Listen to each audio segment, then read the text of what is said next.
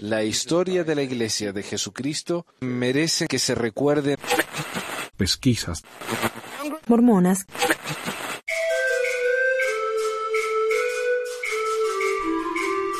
Les habla Manuel.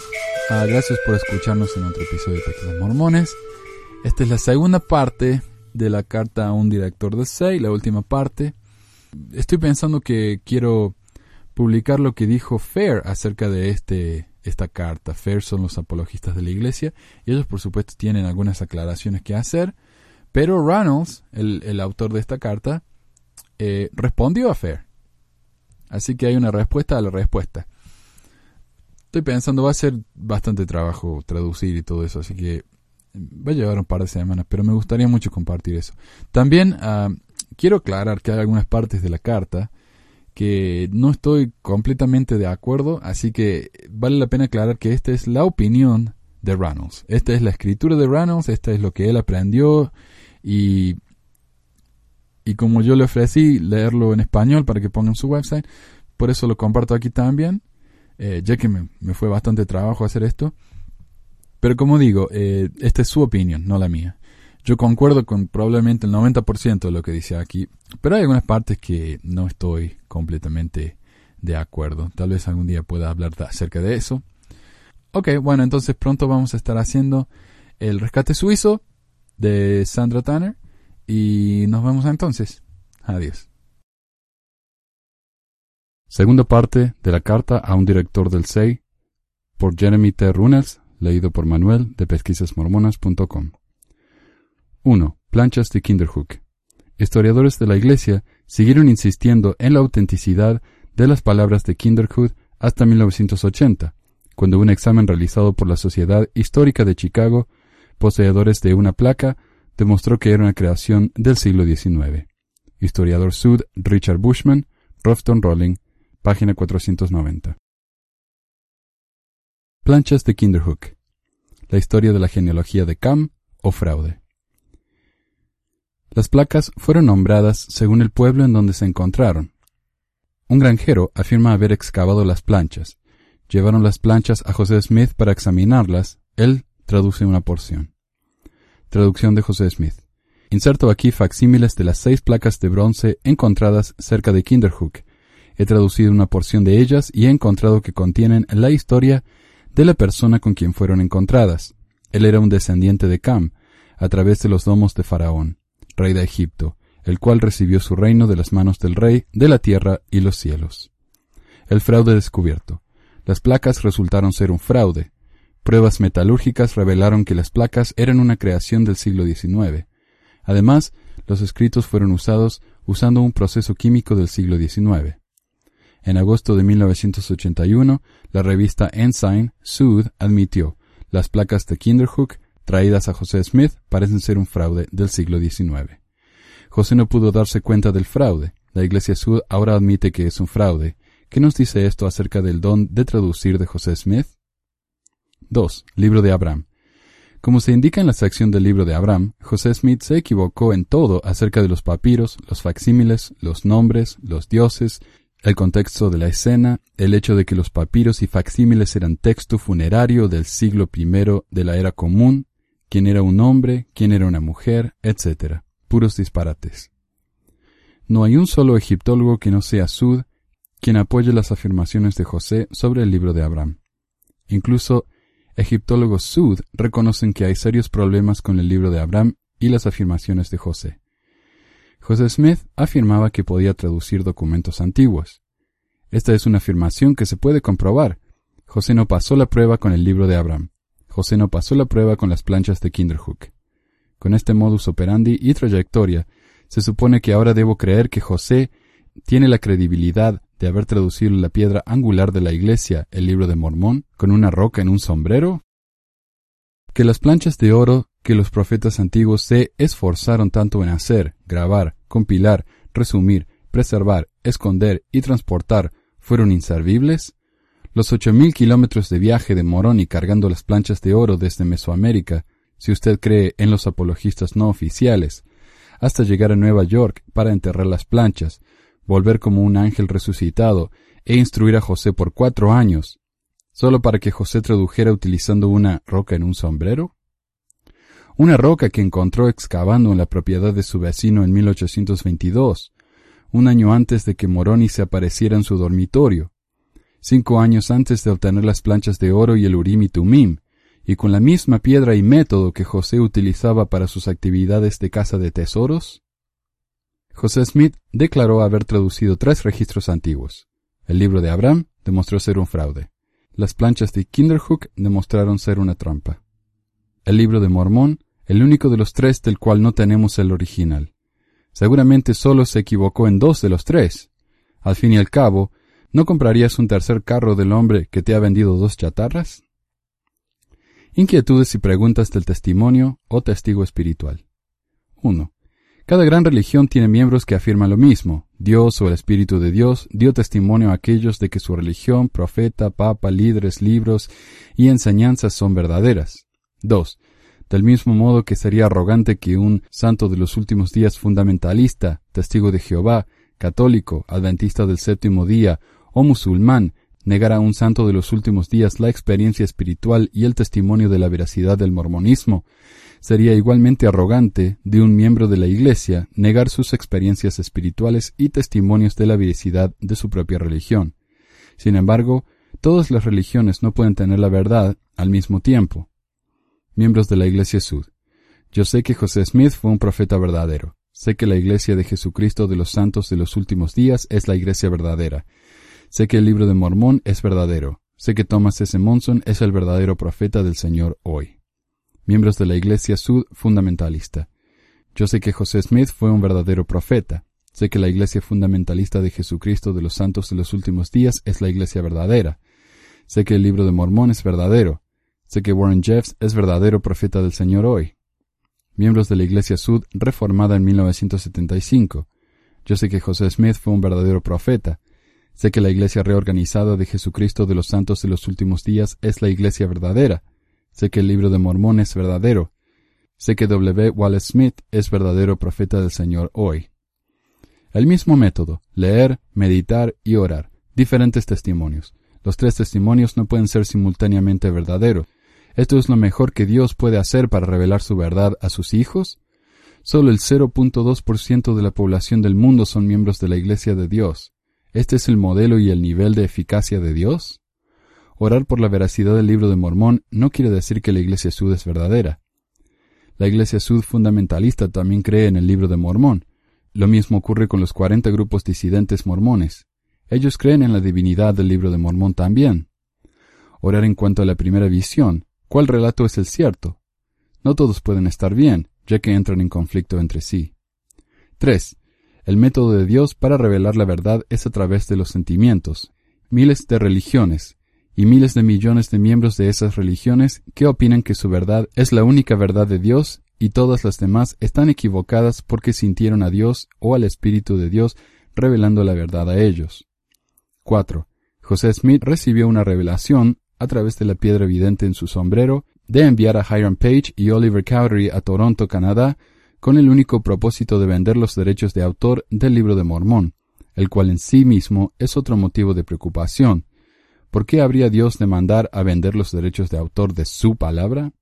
La misión fracasó. La siguiente es una cita del testigo del libro de Mormón, David Whitmer. Y aquí, la siguiente revelación vino a través de la piedra. Algunas revelaciones son de Dios, y algunas revelaciones son del hombre, y algunas revelaciones son del diablo. Así vemos que la revelación de ir a Toronto y vender los derechos de autor no era de Dios, pero era del diablo, o del corazón del hombre. David Whitmer, An Address to All Believers in Christ, página 31. ¿Cómo se supone que vamos a saber cuáles revelaciones son de Dios, del diablo y del corazón del hombre, si hasta el profeta José Smith no podía saber la diferencia? ¿Qué clase de Dios y método es este si nuestro Padre Celestial permite que Satanás interfiera con nuestra línea directa de comunicación con Él cuando sinceramente pedimos respuestas? 5. Como mormón creyente, veía un testimonio como algo más que las experiencias espirituales y sentimientos. Veíamos que teníamos a la evidencia y a la lógica de nuestra parte, basado en la narrativa correlacionada con la Iglesia, me alimentaba acerca de sus orígenes. Perdí esta confianza a los 31 años de edad, cuando descubrí que la brecha entre lo que la Iglesia enseña sobre sus orígenes frente a lo que los documentos históricos primarios muestran en realidad, lo que la historia muestra que sucedió, lo que la ciencia muestra que sucedió, no podía estar más separada. Leí una experiencia que los explica de otra manera. Renuncié a la Iglesia mormona y le informé a mi obispo que las razones tenían que ver con el descubrimiento de la verdadera historia de la Iglesia. Cuando terminé, me preguntó por el testimonio espiritual que seguramente había recibido como misionero. Estuve de acuerdo en que había sentido un testimonio seguro, tan fuerte como en la actualidad él lo sentía. Le di la analogía de Santa. Yo creía en Santa hasta los doce años. Me negué a escuchar razones de mis amigos que habían descubierto la verdad mucho antes. Solo sabía que era verdad. Sin embargo, una vez que me enteré de los hechos, los sentimientos cambiaron. Le dije que los mormones tienen que volver a definir la fe para poder creer. Tradicionalmente, la fe es un instrumento para cerrar esa brecha entre la cual la ciencia, la historia y la lógica terminan, y lo que se espera que sea verdad. El mormonismo redefine la fe como aquella que abarca lo que se espera que sea verdad, a pesar de la ciencia, los hechos y la historia. 6. Paul H. Dunn Dunn era autoridad general de la Iglesia durante muchos años. Fue un orador muy popular que contaba historias increíbles de guerra y béisbol que promovían la fe. Muchas veces Dunn compartió estas historias en presencia del profeta, los apóstoles y los setenta. Historias como la forma en que Dios lo protegió mientras balas enemigas de ametralladoras destruían su ropa, equipo y un casco sin nunca haber tocado su piel, y la forma en que fue preservado por el Señor, los miembros de la Iglesia compartían la forma en que realmente sentían el Espíritu al escuchar los testimonios y las historias de Dan. Desafortunadamente, Dan fue posteriormente descubierto en mentir sobre todas las historias de guerra y de béisbol y fue obligado a pedir disculpas a los miembros. Se convirtió en la primera autoridad general en obtener la condición de emérito y se retiró de la vida pública de la Iglesia. ¿Qué hay de los miembros que sentían el Espíritu cuando escuchaban las historias inventadas y falsas de Dunn? ¿Qué dice esto acerca del espíritu y lo que el espíritu es en realidad? Los siguientes son consejos del elder Boyd K. Packer y el elder Dallin H. Oaks sobre la manera de obtener un testimonio. No es raro oír a un misionero decir ¿Cómo podré compartir mi testimonio hasta que consiga uno? ¿Cómo puedo dar testimonio de que Dios vive, que Jesús es el Cristo y que el Evangelio es verdadero si no consigo tal testimonio, ¿no sería deshonesto? Oh, si tan solo pudiera enseñar este principio. Un testimonio se adquiere cuando el mismo se comparte. Boyd K. Packer, The Quest for Spiritual Knowledge.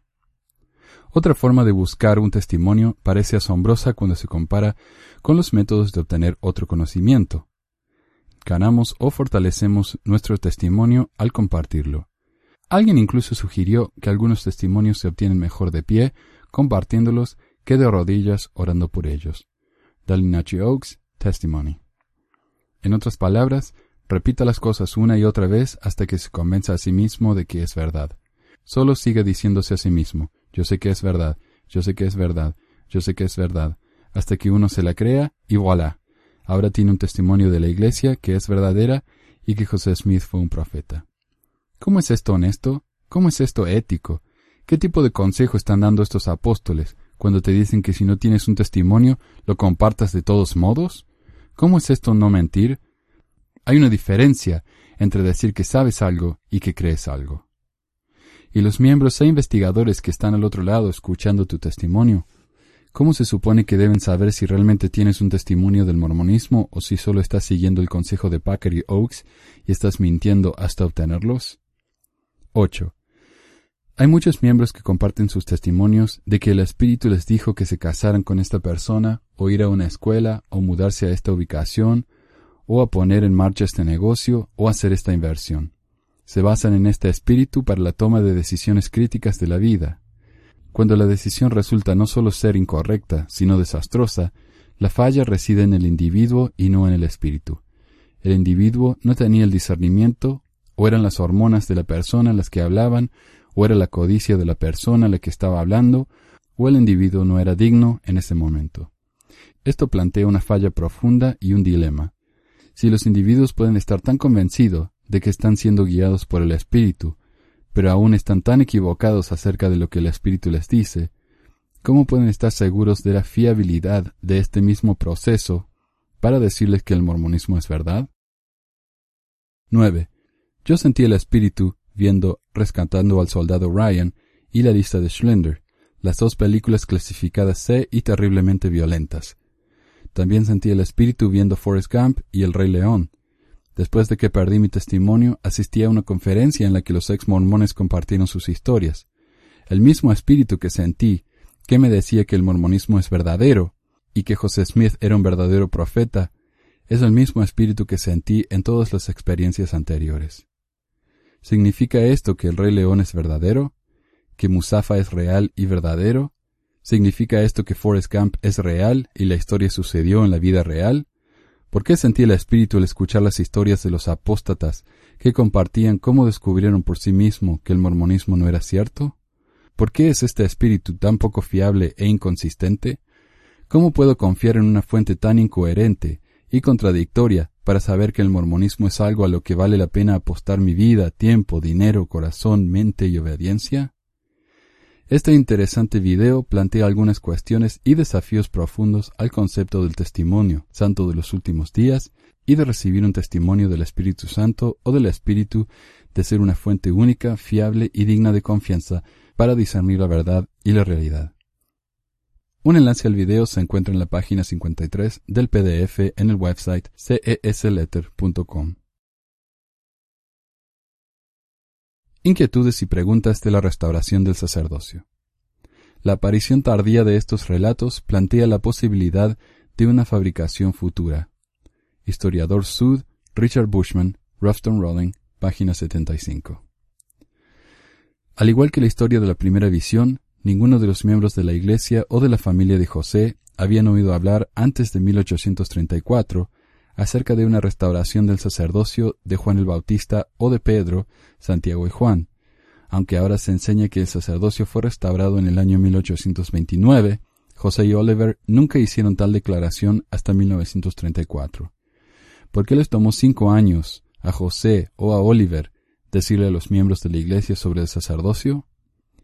José Smith y Oliver Cowdery no enseñaron a nadie ni registraron nada antes de 1834 de que los hombres ordenados a los oficios de la Iglesia estaban recibiendo la autoridad del sacerdocio. 3.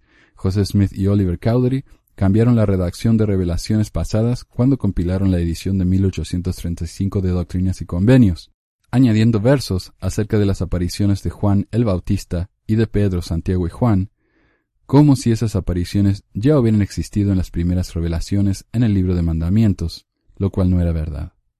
4 si la restauración del sacerdocio arónico, bajo la mano de Juan el Bautista, hubiera sido registrada en la Iglesia antes de 1833, hubiera aparecido en el libro de mandamientos. No se registra en ningún lugar en el libro de mandamientos. 5. No fue sino hasta la edición de 1835 de Doctrinas y Convenios que José y Oliver retrocedieron y reestructuraron los eventos de la restauración del sacerdocio dentro de un periodo de tiempo de 1829 a 1830, ninguno de los cuales existía en los registros anteriores de la Iglesia, incluyendo al precursor de las doctrinas y convenios, el libro de mandamientos, ni en la historia de la Iglesia original, según lo publicado en el Evening and Morning Star. 6. David Whitmer, uno de los testigos del libro de Mormón, tuvo esto que decir acerca de la restauración del sacerdocio. Nunca había oído que un ángel hubiera ordenado a José y Oliver al sacerdocio arónico hasta el año 1834, 1835 o 1836. En Ohio, yo no creo que Juan el Bautista haya ordenado a José y a Oliver. Early Mormon Documents, volumen 5, página 137. Inquietudes y preguntas de los tres testigos. 1. El testimonio de los tres y ocho testigos del libro de Mormón es una parte clave de los testimonios de muchos miembros de la Iglesia. Algunos incluso basan su testimonio de la veracidad del libro de Mormón en estos once testigos y sus testimonios. Como misionero, se me instruyó enseñar a los investigadores acerca de los testimonios de los testigos del libro de Mormón como manera de elevar la credibilidad del libro. Hay varios problemas críticos para confiar y apostar en estos hombres del siglo XIX como testigos creíbles. 2 manera mágica de ver el mundo. Con el fin de entender realmente los problemas de los testigos del libro de Mormón, hay que entender la manera mágica de ver el mundo de la gente del siglo XIX de Nueva Inglaterra. Se trata de personas que creían en la magia popular, varas de saorí, visiones, clarividencia, piedras videntes en sombreros, la casa del tesoro, excavar dineros o bolas de cristal, y así sucesivamente. Muchas personas creían en tesoros enterrados, la habilidad de ver espíritus y sus lugares de vivienda dentro de las colinas locales y en otros lugares.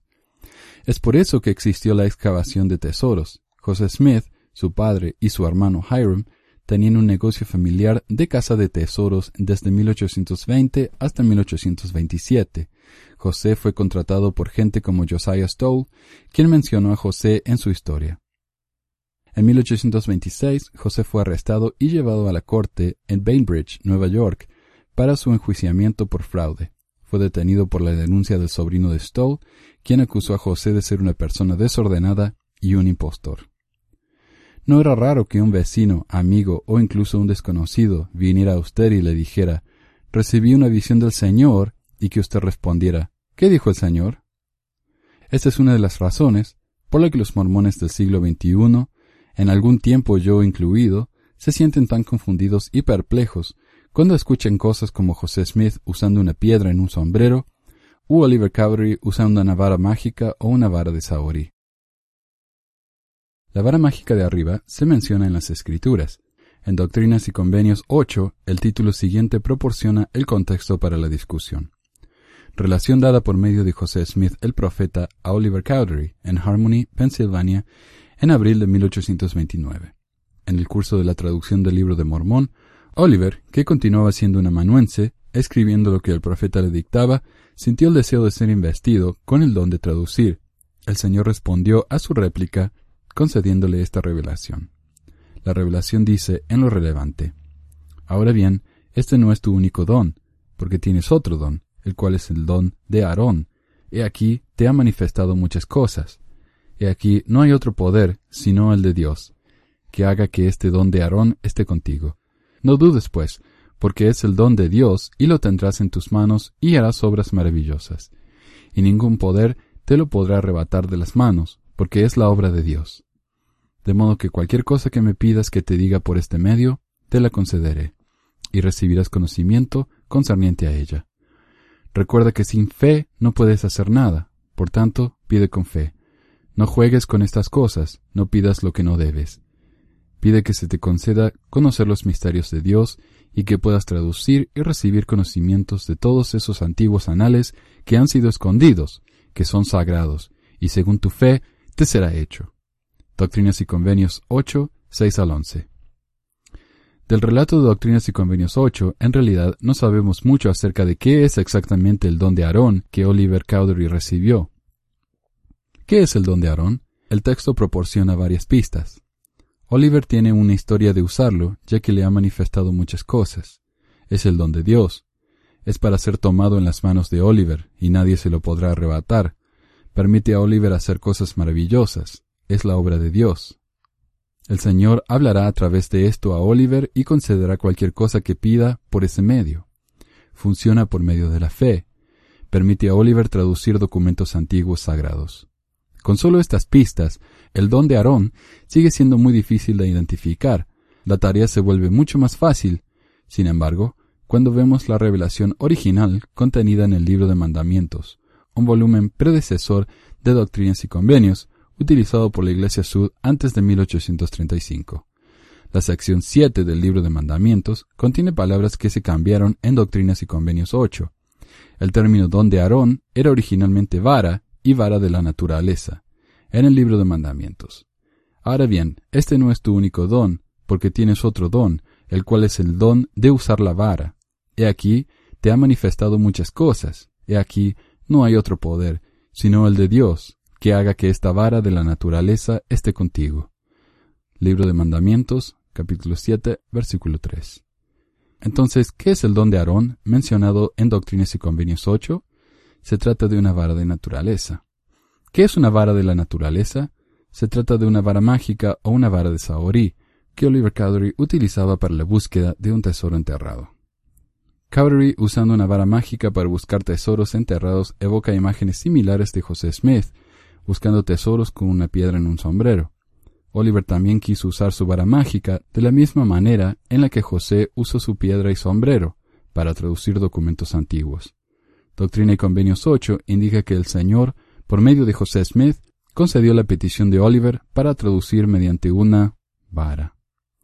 Si el don de Oliver Cowdery era realmente una vara mágica, entonces esto nos dice que los orígenes de la Iglesia están mucho más involucrados en la magia y la superstición popular que lo que el encubrimiento de la Iglesia Sud nos ha hecho en cuanto a sus orígenes e historia. 3. Testigos.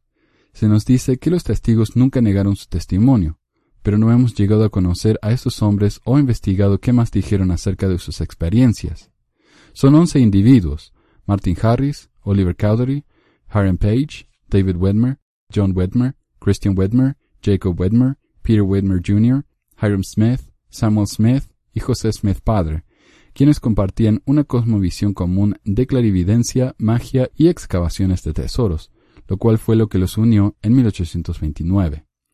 Los siguientes son algunos hechos y observaciones sobre varios de los testigos del libro de Mormón.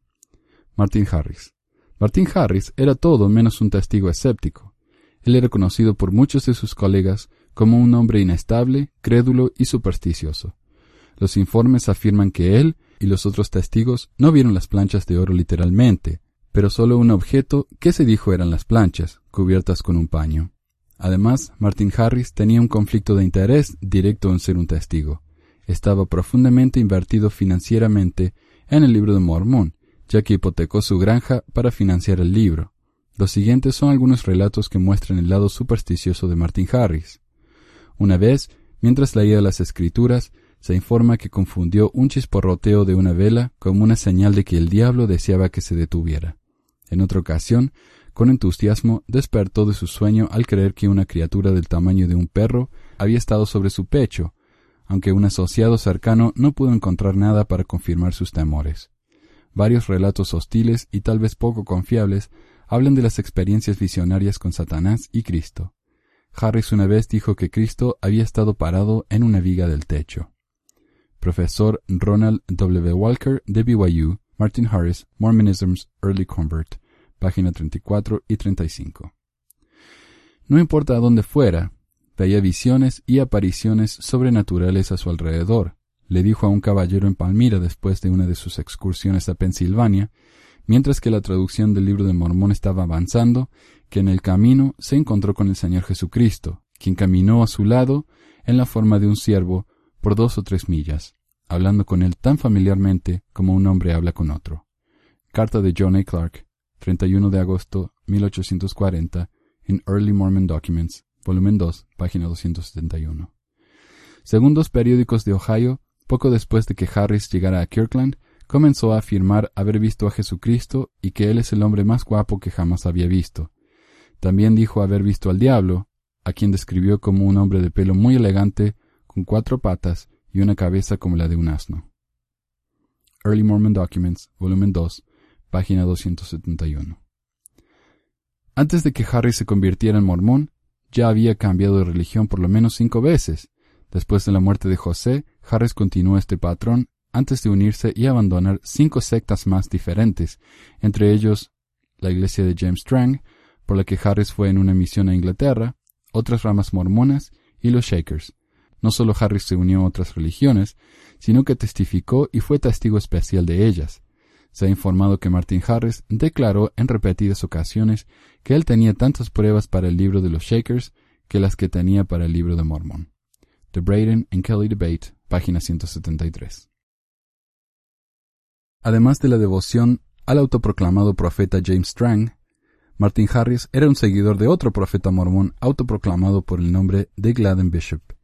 Como Strang, Bishop afirmó tener planchas, el Urim y Tumim, y que estaba recibiendo revelaciones del Señor. Martin fue uno de los testigos de Gladden Bishop de sus afirmaciones. Si alguien testificara de un extraño encuentro espiritual que tuvo, pero también dijera que tuvo una conversación con Jesús, quien había tomado forma de un siervo, vio al diablo con sus cuatro patas y cabeza de asno, cortó un pedazo de una caja de piedra que misteriosamente se iba enterrando en la tierra para evitar ser encontrada, interpretaba cosas sencillas como el parpadeo de una vela como una señal del diablo, una criatura que se le apareció en su pecho que nadie más pudo ver, ¿usted creería en sus afirmaciones? ¿O llamaría al manicomio más cercano? Con inconsistencia, conflictos de interés, creencias mágicas y supersticiones como esta, exactamente qué credibilidad tiene Martin Harris y por qué debería yo creerle? David Whitmer. David afirmó a principios de junio de 1829, antes de su declaración de grupos que él, Cowdery y José observaron a uno de los nefitas llevar los registros en una mochila en su camino a Cumora. Varios días después, este trío percibió que la misma persona estaba bajo el cobertizo en la granja de Whitmer. An Insider's View of Mormon Origins, página 179. En 1880 se le pidió a David Whitmer que diera una descripción del ángel que le mostró las planchas. Whitmer respondió que el ángel no tenía apariencia o forma, cuando el entrevistador le preguntó cómo podía entonces dar testimonio de que él había visto y escuchado a un ángel, Whitmer respondió ¿Nunca has tenido impresiones? A lo que respondió el entrevistador Entonces usted tuvo impresiones, como un cuáquero cuando el espíritu se mueve, un sentimiento. Así es, respondió Whitmer. Entrevista con John Murphy, junio de 1880, EMD, volumen 5, página 63. Un joven abogado mormón, James Henry Moyle, quien entrevistó a Whitmer en 1885, preguntó si había alguna posibilidad de que Whitmer había sido engañado. Su respuesta fue inequívoca, que vio las planchas y escuchó al ángel con inequívoca claridad. Pero Moyle se fue no estando completamente satisfecho. Fue más espiritual de lo que esperaba. Diario de Moyle, 28 de junio, 1885. EMD, volumen 5, página 141. El testimonio de Whitmer también incluyó lo siguiente. Si usted cree en mi testimonio del libro de Mormón, si usted cree que Dios nos ha hablado a nosotros, los tres testigos, por su propia voz, entonces le digo que en junio de 1838, Dios me habló otra vez, por su propia voz, desde los cielos, y me dijo que me separara de los santos de los últimos días, porque así como trataron de hacer contra mí, así se debe hacer contra ellos. David Whitmer, An Address to All Believers in Christ. Si David Whitmer era un testigo creíble, ¿por qué es que solo creemos su testimonio del libro de Mormón, ignorando su otra declaración en la que afirma que el mismo Dios le habló a él por su propia voz desde los cielos en junio de 1838, mandándole apostatar de la única y verdadera iglesia del Señor? Oliver Cowdery al igual que José y la mayor parte de los testigos del libro de Mormón, Oliver Cowdery y su familia eran buscadores de tesoros.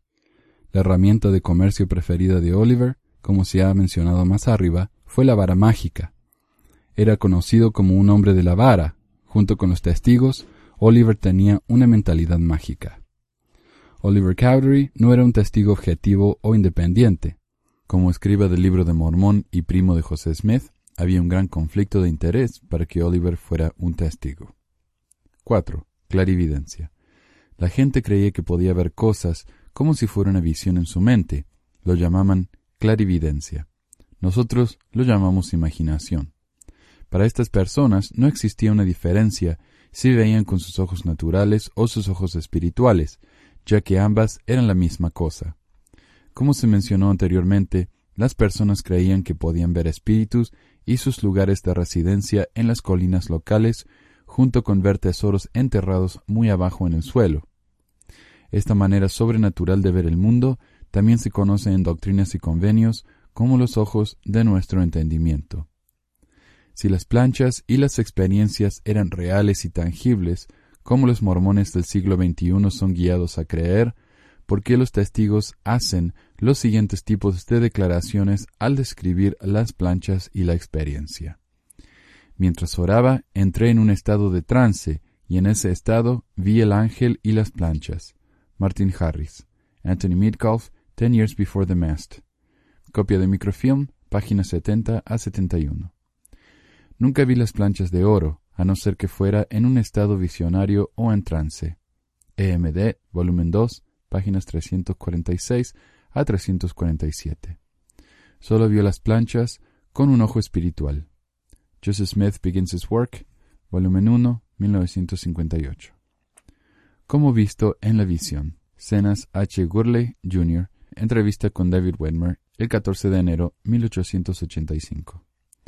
Nunca vio las planchas con sus ojos naturales, solo vio en visión o imaginación. Carta de Stephen Burnett al hermano Johnson, 15 de abril 1838, en las cartas de José Smith, página 2. Me fueron mostradas por medio de un poder sobrenatural. Historia de la Iglesia, volumen 3, capítulo 21, páginas 307 y 8. Cuando llegué a escuchar a Martin Harris decir en público que él nunca vio las planchas con sus ojos naturales, solo en visión o imaginación, ni Oliver, ni David, y también de los ocho testigos nunca las vieron y dudaron en firmar ese documento por esa razón, pero fueron persuadidos a hacerlo. El último pedestal cayó, en mi opinión, nuestra fundación se fue debilitando y toda la superestructura cayó en montón de ruinas. Por tanto, tres semanas después, renuncié al libro de Mormón. Después de haber terminado de hablar, el señor Harris se levantó y dijo que sentía lástima por cualquier hombre que rechazara el libro de Mormón porque sabía que era cierto. Me dijo que había sopesado las planchas en varias ocasiones en una caja con solo un mantel o un pañuelo por encima de ellos, pero nunca las vio, sino como se ve una ciudad a través de una montaña, y dijo que nunca debió haber dicho que el testimonio de los ocho era falso, si no lo hubiera forzado a hacerlo, pero debería haber dejado todo como estaba. Carta de Stephen Burnett al hermano Johnson, 15 de abril 1838, en las cartas de José Smith, página 2. El capataz de la imprenta en Palmira, quien produjo el primer libro de Mormón, dijo que Harris solo practica una buena parte de su jerga característica y ve con el ojo espiritual y cosas de ese tipo.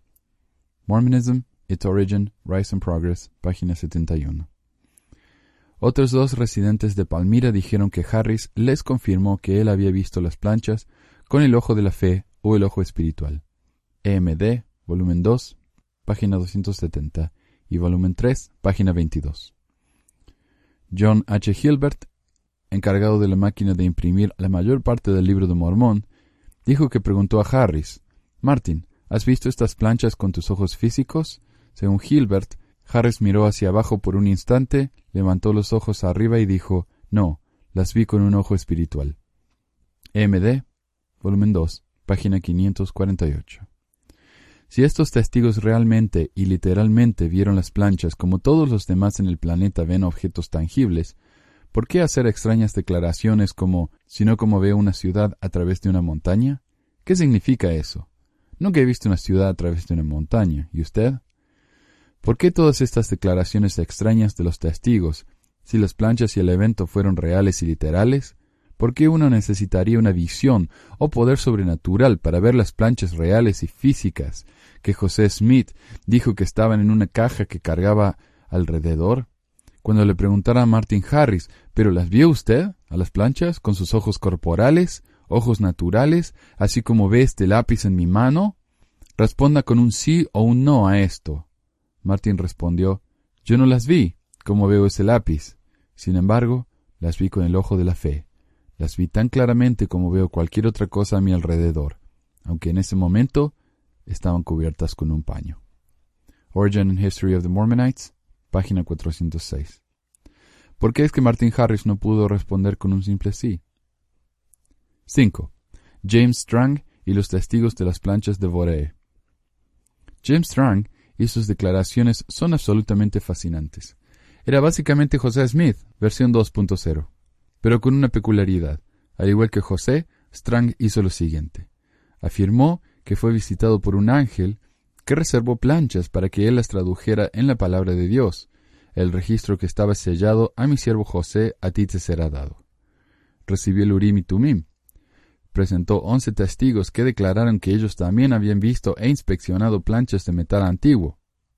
Introdujo nueva escritura, Después de sacar a luz las planchas, las mismas planchas que tenían Labán, de quien Nefi tomó las planchas de bronce en Jerusalén, Strang las tradujo en escritura llamada el libro de la ley del Señor. Estableció una nueva iglesia, la iglesia de Jesucristo de los santos de los últimos días, Strangite, o Strangita.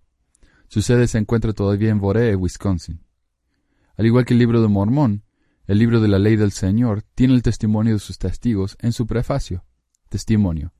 Conste a todas las naciones, tribus, lenguas y pueblos, a quienes llegare esta obra del libro de la ley del Señor, que James J. Strang tiene las planchas del antiguo libro de la ley del Señor dado a Moisés, del cual él tradujo esta ley, y nos las ha mostrado a nosotros. Nosotros las examinamos con nuestros ojos y las tocamos con nuestras manos.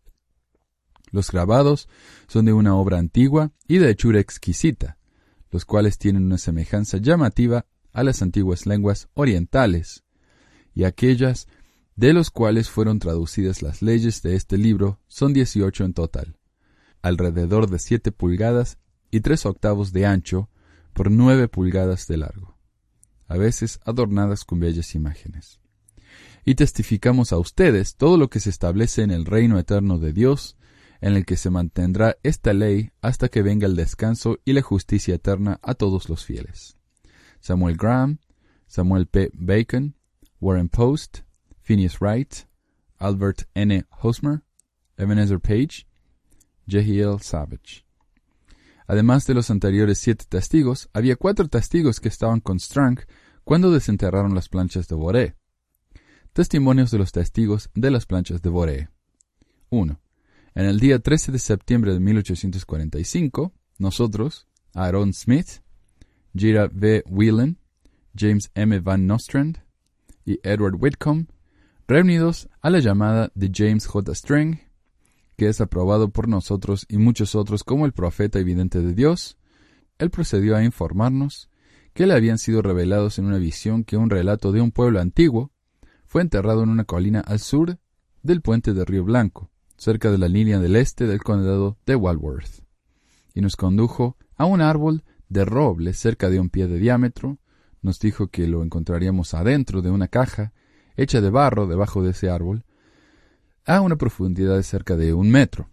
Nos dijo que lo desenterráramos y nos mandó a examinar el terreno para que supiéramos que nadie las había puesto ahí, y que nada se enterró allí desde que el árbol creció. El árbol estaba rodeado de un césped de hierba muy arraigada, como por lo general se encuentra en las aberturas y después de una examinación crítica, como por lo general se encuentra en los prados, y después de una examinación crítica que no pudimos descubrir ningún indicio de que la tierra alguna vez fuese cavada o perturbada. 2. A continuación, excavamos el árbol y continuamos a cavar a una profundidad de un metro, donde encontramos una caja de barro ligeramente cocido con tres planchas de bronce. De un lado de una hay un paisaje del extremo sur de la pradera de Gardner y la cadena de colinas donde fueron excavadas. De otro está un hombre con una corona en su cabeza y un cetro en la mano. Por encima hay un ojo arriba de una línea vertical. Debajo está un sol y la luna rodeado de doce estrellas. En la parte inferior también hay doce grandes estrellas de tres de las cuales surgen pilares y estrechamente entremezcladas con ellos setenta estrellas muy pequeñas.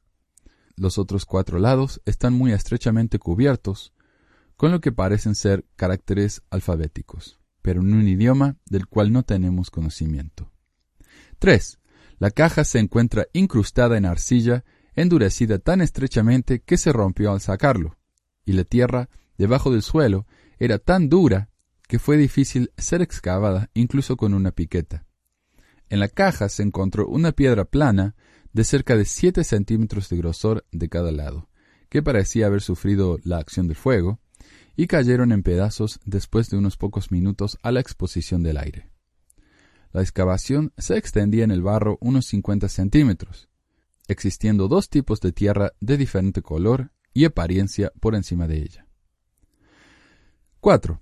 Examinamos mientras cavamos hasta el final con el máximo cuidado y podemos decir con la máxima confianza que ninguna parte de la tierra, a través del cual cavamos, exhibió ningún signo o indicación que había sido movida o alterada en cualquier momento anterior.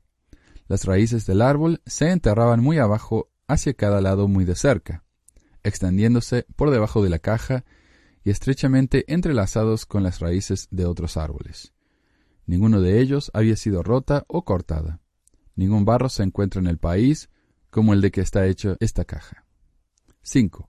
En suma, encontramos un registro alfabético y pictórico, cuidadosamente guardado en una caja, enterrada profundamente en la tierra, cubierta con una piedra plana, con un roble de 30 centímetros de diámetro creciendo sobre ella, con todas las pruebas que los sentidos pueden dar de que ha estado allí al mismo tiempo que ese árbol ha estado creciendo. Strang no tomó parte en la excavación, pero se mantuvo completamente alejado desde que antes que el primer golpe fuera dado hasta después de que se tomaran las planchas de la caja, y la única motivación para nuestra excavación era nuestra fe en su declaración como un profeta del Señor, que un registro se encontraría así y allí. Aaron Smith, Gira B. Whelan, J. M. Van Nostrand, Edward Whitcomb. Al igual que José, Strang tenía una escriba, Samuel Graham, quien escribió mientras Strang traducía. Junto con varios de los testigos, Graham fue posteriormente excomulgado de la iglesia de Strang. No hay evidencia directa de que cualquiera de los anteriores once testigos de Strang negara jamás su testimonio de James Strang, las planchas de Boré, de la iglesia de Strang o del llamado divino de Strang. Cada uno de los testigos del libro de Mormón que aún vivían, además de Oliver Cowdery, aceptó el reclamo profético de Strang de ser el verdadero sucesor de José, y se unió a él y a su iglesia. Además, cada miembro de la familia de José Smith, a excepción de la viuda de Hiram, también aprobó, se unió y sostuvo a James Strang como profeta, vidente y revelador. 5. No existe documento con las firmas reales. Lo más parecido que tenemos en existencia a un documento original de los testimonios de los testigos es el manuscrito de una imprenta escrita por Oliver Cowdery. Cada nombre de los testigos en ese documento, excepto Oliver Cowdery, no está firmado, están escritos de puño y letra de Oliver. Además, no hay testimonio de ninguno de los testigos, con la excepción de David Wedmer, que acredite directamente a la redacción literal y reclamaciones del manuscrito o declaraciones en el libro de Mormón mientras que tenemos testimonios de los testigos registrados en años posteriores, a través de entrevistas y testimonios secundarios y declaraciones juradas, muchos de los testimonios dados por algunos de los testigos no coinciden con la información y redacción de las declaraciones contenidas en el libro de Mormón. Por ejemplo, el testimonio de los tres testigos, el cual incluye a Martin Harris, dice que las vimos y las contemplamos, así como los grabados que contenían. Martin Harris, él dijo que había sopesado las planchas en varias ocasiones en una caja con solo un mantel o un pañuelo encima de ellas, pero nunca las vio. Carta de Stephen Burnett al hermano Johnson, 15 de abril 1838. Yo no las vi como veo ese lápiz, sin embargo las vi con el ojo de la fe. Las vi tan claramente como veo cualquier otra cosa a mi alrededor, aunque en ese momento estaban cubiertas con un paño. Origin and History of the Mormonites, página 406. Hay una gran diferencia entre decir que vimos y vio las planchas y los grabados sobre el mismo, y decir que sopesaron las planchas en varias ocasiones en una caja, con solo un mantel o un pañuelo sobre ellos, o que las planchas estaban cubiertas con un paño y que los vio con un ojo espiritual. Cuando yo era misionero, mi entendimiento e impresión al ver el testimonio de los tres y ocho testigos del libro de Mormón era que las declaraciones eran documentos legales, en que los hombres representaban firmas en el documento original similar a lo que se vería en la Declaración de Independencia original de los Estados Unidos. Así es como yo presentaba los testimonios a los investigadores.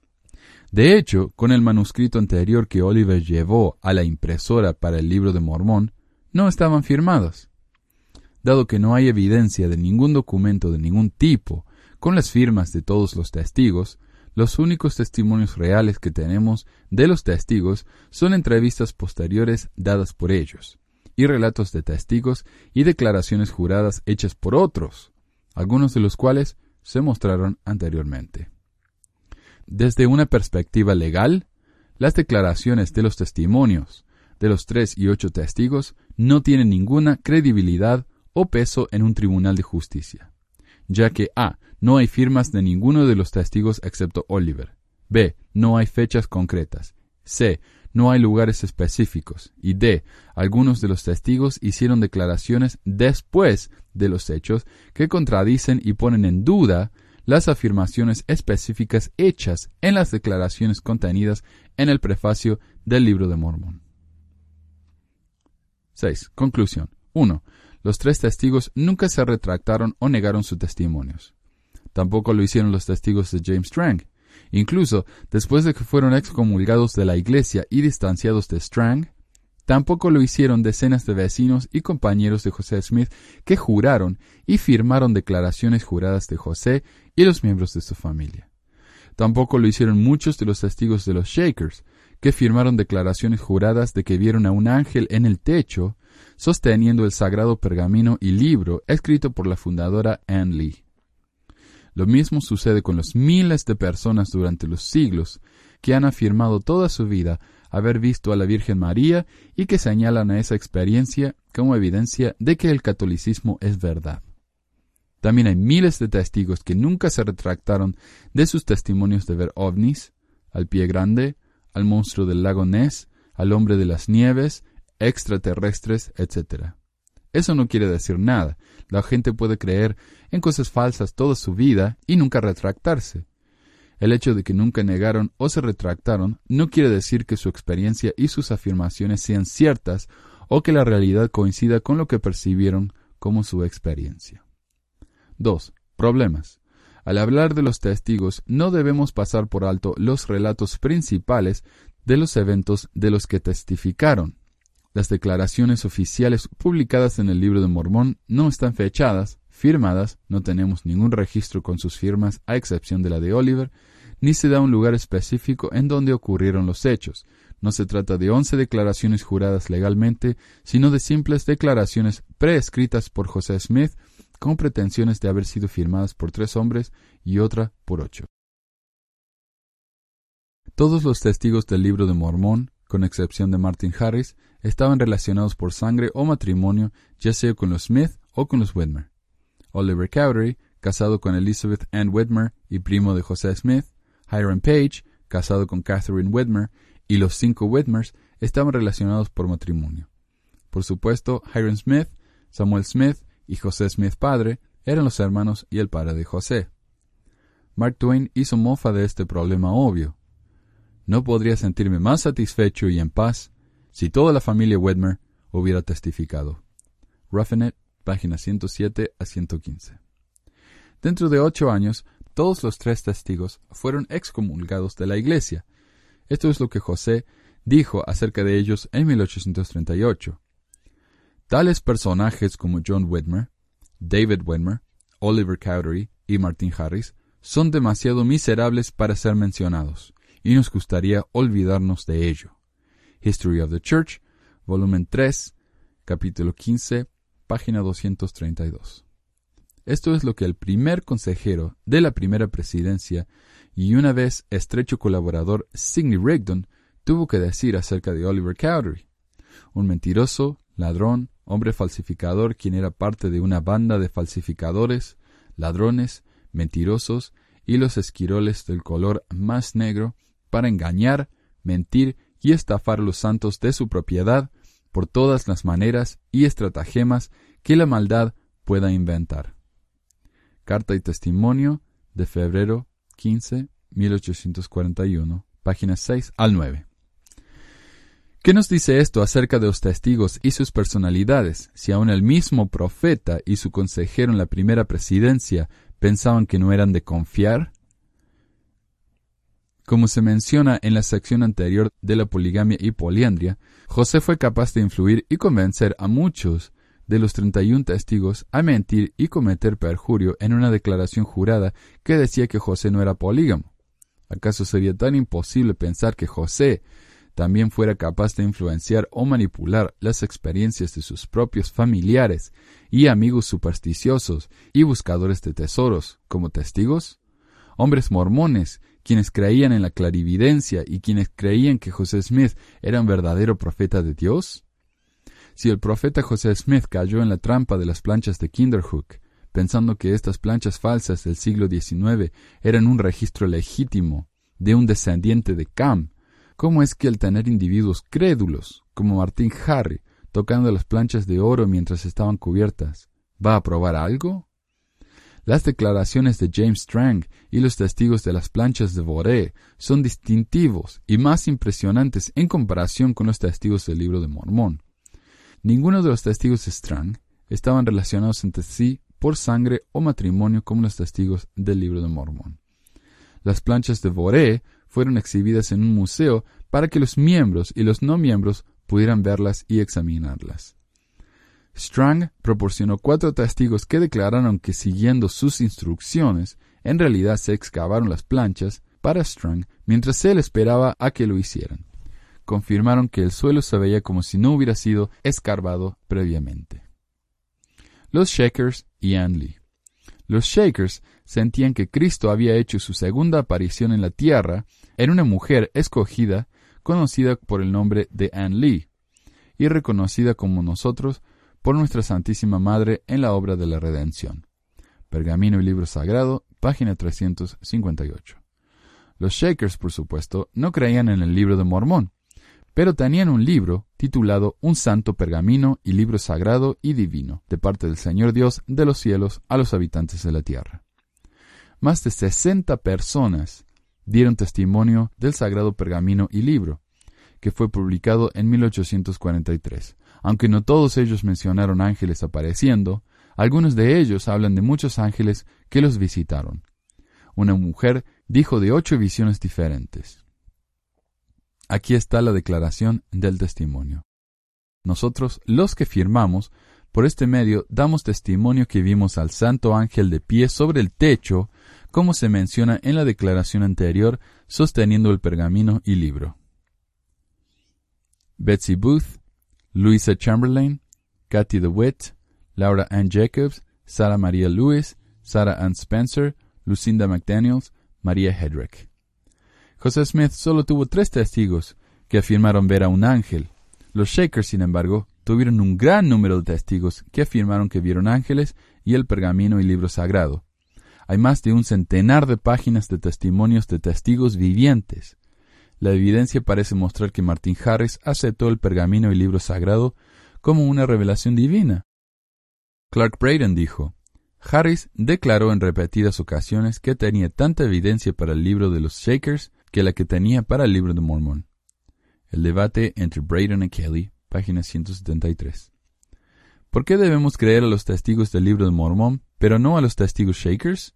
¿Qué debemos deducir del comentario reportado de Martin Harris, el que dijo que tenía tanta evidencia para el libro de los Shakers que la que tenía para el libro de Mormón? En vista de los testigos de las planchas de James Strang, Boré, el hecho de que todos los testigos del libro de Mormón, excepto Martin Harris, eran, ya sea parientes de José Smith o de David Wenmer, junto con el hecho de que todos los testigos eran buscadores de tesoros que creían en la clarividencia, y a la luz de sus supersticiones y reputaciones, ¿Por qué iba alguien a apostar sus vidas en creer en un libro basado en algo de lo que estos hombres dijeron o declararon o lo que está escrito en los testimonios de los testigos de la página en el libro de Mormón? El error que cometen los mormones del siglo XXI es que están viendo a los testigos del libro de Mormón como hombres empíricos y racionales del siglo XIX, en vez de los hombres de pensamientos mágicos, supersticiosos y buscadores de tesoros que en realidad eran han ignorado las peculiaridades de su manera de ver el mundo y al hacerlo malinterpretan sus experiencias en calidad de testigos. Al final del día, todo eso no importa. Los testigos del libro de Mormón y sus testimonios de las planchas de oro son irrelevantes. No importa si once hombres que buscaban tesoros de maneras mágicas vieran algunas planchas de oro o no. No importa por esta simple razón. José no usó las planchas de oro para traducir el libro de Mormón. Inquietudes y preguntas de los templos y masonería. 1. Apenas siete semanas después de la iniciación masónica de José, él introdujo la ceremonia de la investidura sud en mayo de 1842. 2. El presidente Heber C. Kimball, un masón y miembro de la primera presidencia durante 21 años, hizo la siguiente declaración. Tenemos la verdadera masonería, la masonería de hoy se recibe de la apostasía que ocurrió en los días de Salomón y David. Ellos tienen alguna que otra cosa que es correcta, pero nosotros tenemos la verdadera. Stanley B. Kimball, Heber C. Kimball and Family, The Years, página 458. 3. Si la masonería tenía la ceremonia del templo original, pero fue distorsionada con el tiempo, ¿por qué la ceremonia del templo sud no se parece más a una forma anterior de la masonería, lo que sería más correcto que la versión exacta a la que José Smith fue expuesto en su iniciación de marzo de 1842 en Nauvoo, Illinois? 4. La masonería tiene cero vínculos con el templo de Salomón, aunque más como una tradición de la Iglesia que doctrina, con orígenes de las observaciones formuladas por los masones mormones antiguos, como Heber Sekimba, es un mito que la ceremonia de la investidura tiene sus orígenes en el templo de Salomón, o que la masonería transmitió partes de la investidura a través de los siglos desde el tiempo de Salomón. El templo de Salomón giraba alrededor del sacrificio de animales. La masonería tiene sus orígenes en los comerciantes de piedra de la Europa medieval, no en Jerusalén del año 950. Si no hay conexión con el templo de Salomón, ¿qué hay de divino en una fraternidad secreta medieval europea y en sus rituales hechos por los hombres? 5. ¿Por qué la Iglesia quitó las sanciones del juramento de sangre y los cinco puntos de la hermandad en el velo de la ceremonia de la investidura en 1990? ¿Amos rituales 100% masónicos? ¿Qué dice esto sobre el templo y la ceremonia de la investidura si el ritual 100% pagano y masónico estaba en él desde sus inicios? ¿Qué dice acerca de la Iglesia si se quitó algo que José Smith dijo que había restaurado y que nunca más volvería a ser quitado de la tierra? 6.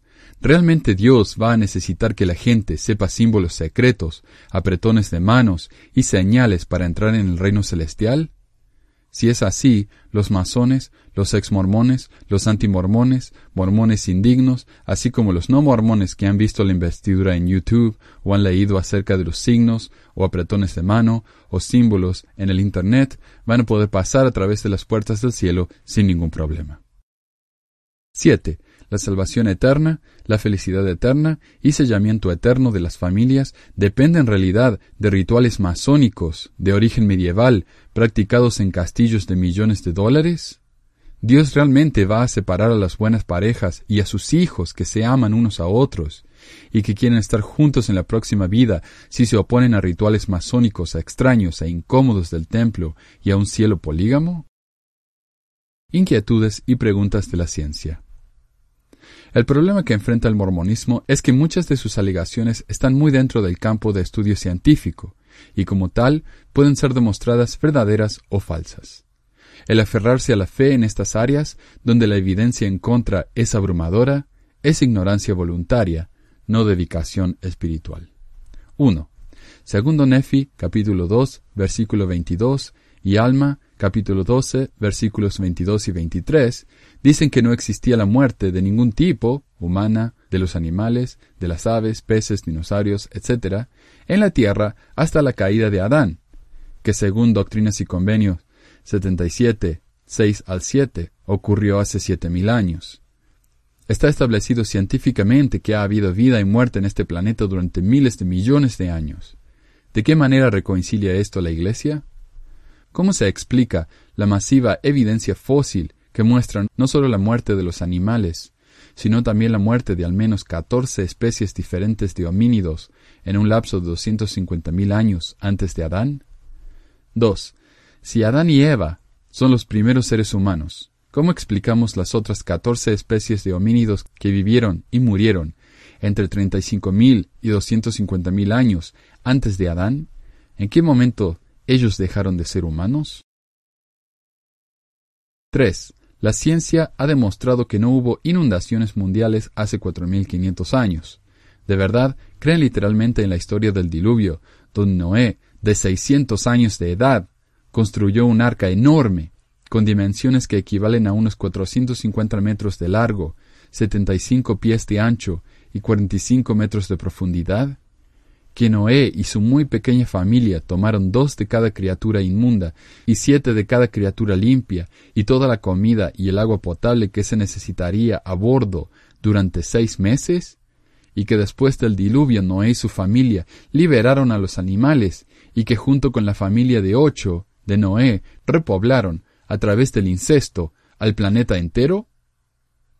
Simples matemáticas demuestran que no había suficiente espacio en el arca para albergar a todas las especies de animales que se encuentran en el planeta, por no hablar de los alimentos necesarios para alimentarlos a todos.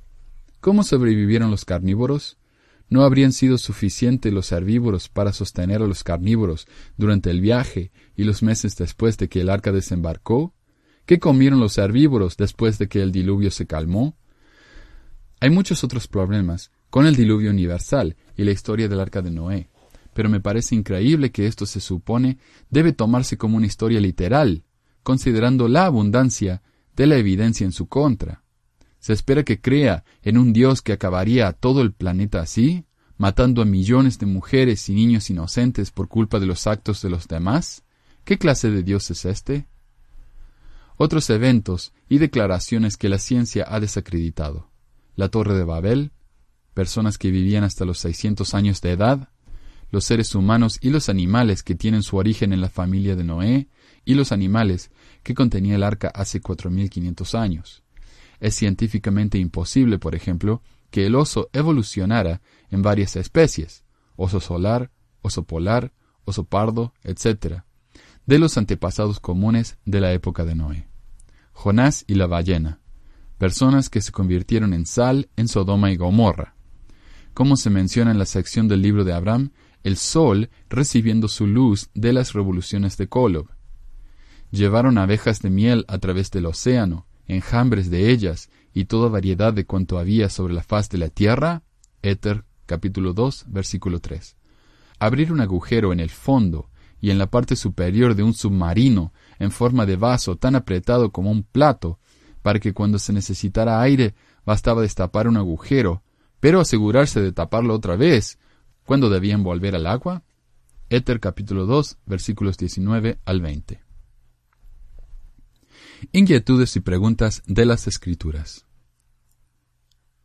Para creer en las Escrituras, tengo que creer en un Dios que aprobaba el asesinato, el genocidio, el infanticidio, la violación, la esclavitud, la venta de hijas a la esclavitud sexual, la poligamia, el abuso infantil, la lapidación de hijos desobedientes, el pillaje, el saqueo, el sexismo, el racismo, el sacrificio humano, el sacrificio de animales, asesinato de personas que trabajan en el día de reposo, la pena de muerte para aquellos que mezclaban algodón con poliéster y así sucesivamente. Aparte de las historias desacreditadas científicamente, mencionadas anteriormente, las siguientes escrituras están entre las muchas que hacen que sea difícil para mí creer en las escrituras literalmente y que las escrituras tengan alguna credibilidad. 1. Doctrina y Convenios 132. Se supone que tengo que creer que un Dios que emitió una revelación estilo Iglesia Fundamentalista Sud, que dice cosas como la única forma de poligamia permitida es una unión con una virgen, después de primero dar la oportunidad de la primera esposa de dar su consentimiento al matrimonio. Si la primera esposa no da su consentimiento, el marido está exento y puede aún tener una esposa adicional. Pero la primera esposa debe, por lo menos, tener la oportunidad de dar su consentimiento. En caso de que la primera esposa no dé su consentimiento, ella será destruida. Asimismo, la nueva esposa debe ser virgen antes de casarse y ser completamente monógama después del matrimonio o ella será destruida. 2. Números 31. Este es un comportamiento verdaderamente despreciable de Dios y Moisés.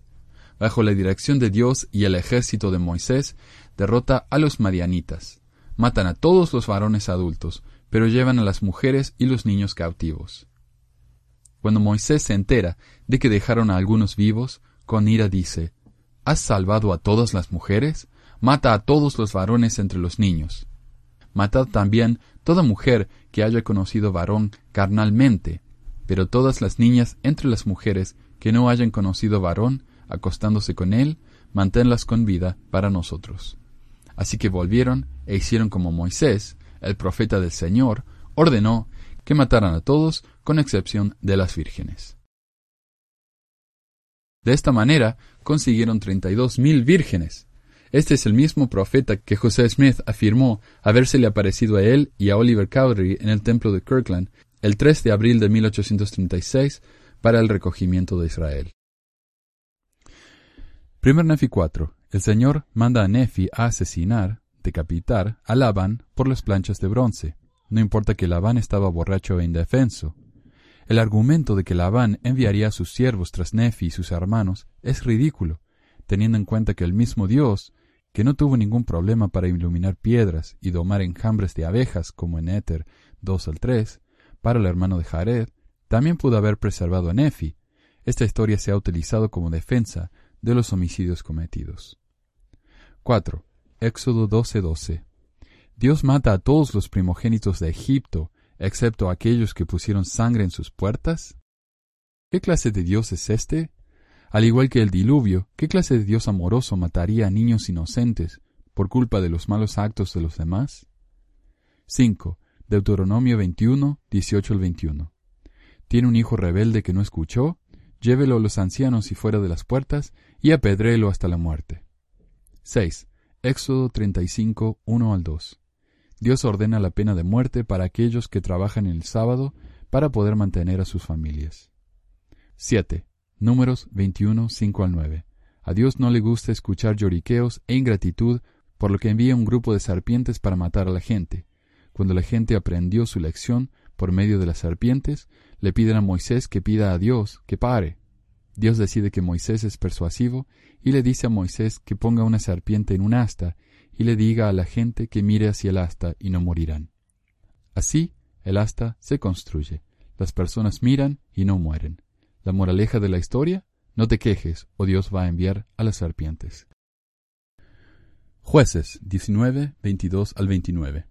Después de recoger a su concubina de casa de su suegro, un levita se instala en Gabaa para pasar la noche. Los hombres de la ciudad intentan sodomizarlo, pero terminan por violar a la concubina hasta su muerte. Como respuesta, el levita desmiembra el cadáver de su esposa y envía las partes de su cuerpo por toda la tierra de Israel. ¿Quién necesita películas clasificadas C o triple X cuando tienes escrituras como esta? Como mormón creyente, trataba de racionalizar algunas de las locuras diciendo, oh, esto está en el loco Antiguo Testamento, cuando la ley de Moisés estaba en vigor. Cristo vino y cumplió la ley de Moisés. El problema con todo esto es que el Dios loco del Antiguo Testamento era Jehová. ¿Quién es Jehová? El Jesucristo premortal. Por lo tanto, Cristo es el Dios loco del Antiguo Testamento. El Cristo del Antiguo Testamento y el Cristo del Nuevo Testamento están a años luz de diferencia. Una vez más, me piden que crea no solo en un Dios mitad racista y mitad polígamo, pero en un Dios mitad psicópata esquizofrénico también. Otras inquietudes y preguntas. Estas preocupaciones son secundarias a todo lo anterior. Estas preocupaciones no importan si la declaración fundamental de la verdad, libro de Mormón, primeras visiones, profetas, libro de Abraham, testigos, sacerdocio, templos, etc., no son ciertas. 1. Deshonestidad de la Iglesia y el encubrimiento de su historia. Agregando los engaños y la falta de honradez en cuanto a la historia, traducción con roca y sombrero, la poligamia, poliandria, varios relatos de la primera visión, etc., me molesta lo siguiente. Deshonestidad de la actualización del encabezado de la Declaración Oficial 2013 en inglés. Texto infractor. Al principio de su historia, los líderes de la Iglesia dejaron de conferir el sacerdocio a los hombres negros de origen africano. Los registros de la Iglesia no ofrecen revelaciones claras sobre los orígenes de esta práctica. La siguiente es una declaración de la primera presidencia en 1949. 17 de agosto 1949. La actitud de la Iglesia con respecto a los negros sigue siendo la misma posición de siempre, no es una cuestión de la declaración de una práctica, sino que es un mandamiento directo del Señor, en la que se funda la doctrina de la Iglesia desde los días de su organización. En el sentido de que los negros pueden convertirse en miembros de la Iglesia, pero que no tienen derecho al sacerdocio en el tiempo presente. Los profetas del Señor han hecho varias declaraciones en cuanto a la aplicación del principio. El presidente Brigham Young dijo, ¿Por qué es que hay tantos de los habitantes de la tierra maldecidos con una piel de color oscuro? Viene como consecuencia de sus padres, que rechazaron el poder del santo sacerdocio y la ley de Dios, irán a la muerte, y cuando todo el resto de los hijos de Dios hayan recibido sus bendiciones en el santo sacerdocio, entonces la maldición será removida de la semilla de Caín, y entonces saldrán y poseerán el sacerdocio, y recibirán todas las bendiciones que ahora solo nosotros tenemos derecho de recibir. El presidente Wilford Woodruff hizo la siguiente declaración. El día vendrá en que todos los de esta raza serán redimidos y poseerán todas las bendiciones que tenemos ahora. La posición de la Iglesia con respecto al negro se puede entender cuando otra doctrina de la Iglesia se toma en cuenta, es decir, que la conducta de los espíritus en la existencia preterrenal posee algún efecto determinante de las condiciones y circunstancias en las que estos espíritus llegan a la mortalidad y que si bien los detalles de este principio no se han dado a conocer, la mortalidad es un privilegio que se otorga a aquellos que mantienen su primer estado, y que el valor del privilegio es tan grande que los espíritus están dispuestos a venir a la tierra y tomar cuerpos sin importar cuál sea la desventaja en cuanto a la clase de cuerpos que han de asegurar. Y que entre estas desventajas, el fracaso del derecho a disfrutar en la mortalidad de las bendiciones del sacerdocio es una desventaja que los espíritus están dispuestos a asumir, con el fin de que pudieran venir a la tierra. En virtud de este principio, no hay injusticia alguna involucrada en esta privación de poseer el sacerdocio por los negros. La primera presidencia. Junto con la anterior declaración de la primera presidencia, hay muchas otras declaraciones y explicaciones formuladas por los profetas y apóstoles que claramente justifican el racismo de la Iglesia. Así, el encabezado de la declaración oficial de la edición del 2013 en las Escrituras no solo es engañoso, es deshonesto. Si tenemos registros, incluyendo de la primera presidencia en sí, con revelaciones muy claras y específicas sobre los orígenes de la exclusión de los negros. Actualización de diciembre del 2013. La Iglesia emitió un nuevo ensayo llamado La raza y el sacerdocio, que contradice su encabezado de la declaración oficial de febrero del 2013 en inglés. En el ensayo se señala a Brigham Young como el creador de la regla. Además, traicionan de manera efectiva a diez profetas, videntes y reveladores sud al repudiar las teorías de que estos hombres enseñaron y justificaron por 130 años como doctrina y revelación el racismo teológico e institucional de la Iglesia. La revelación y doctrina de ayer son las teorías repudiadas de hoy. Los profetas de ayer son los herejes repudiados de hoy. Sina Diantha Huntington Young. La siguiente es una breve imagen biográfica de Sina. Ella estuvo casada durante siete meses y tenía cerca de seis meses de embarazo con su primer marido, Henry Jacobs, cuando se casó con José después de que se le dijo que la vida de José estaba en peligro a causa de un ángel con una espada desenvainada. Después de la muerte de José, se casó con Brigham Young y tuvo un bebé de Young mientras que su primer marido, Henry, estaba en una misión. Sina se convertiría en presidenta general número 3 de la Sociedad de Socorro de la Iglesia. Si alguien necesita una prueba de que aún en el 2014 la Iglesia sigue encubriendo su historia, aparte de las cuestiones antes mencionadas, Sina es esa prueba. Las siguientes fuentes son 100% sud. Página biográfica de Sina en lds.org. En la sección El matrimonio y la familia no se muestra a José Smith como esposo o esposa concurrente con Henry Jacobs.